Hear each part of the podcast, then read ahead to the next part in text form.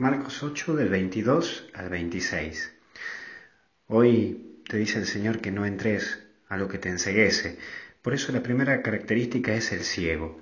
La característica del ciego es esa persona que no puede ver, no disfruta en plenitud todo lo que tiene a su alrededor. Es la persona que tiene pero que no tiene. Es la persona que sabe con lo que cuenta pero no conoce a detalle de las cosas que cuenta. Como esa persona que tiene familia, hijos, pero está educado tanto a su trabajo que no ve que su hijo lo necesita, que su esposa lo aclama y que la familia lo, requiere. Es esa persona que no ve que sus papás ya están viejos, pero está tan educado a lo suyo que ni siquiera le dice hola. Cuando uno ve tampoco puede fijar y concretar cosas. Es como que piensa mucho, pero concretiza poco.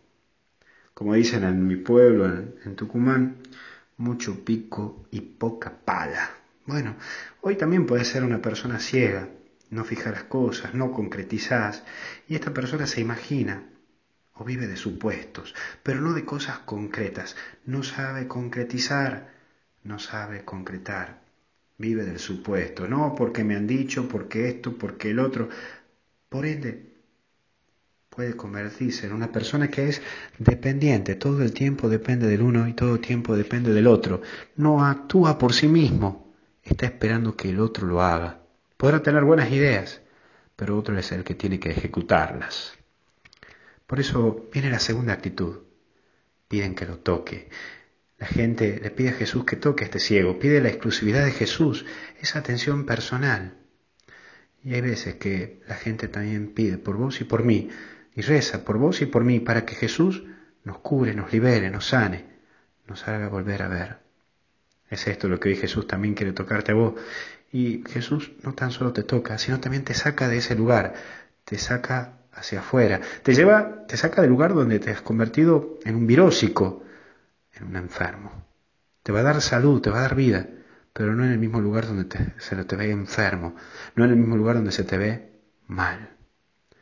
Por eso es fuera de la ciudad. Lo saca de un lugar y además le pide que no vuelva a entrar allí. Y es curioso esto, da para pensarlo mucho, pero me quedo con esta idea.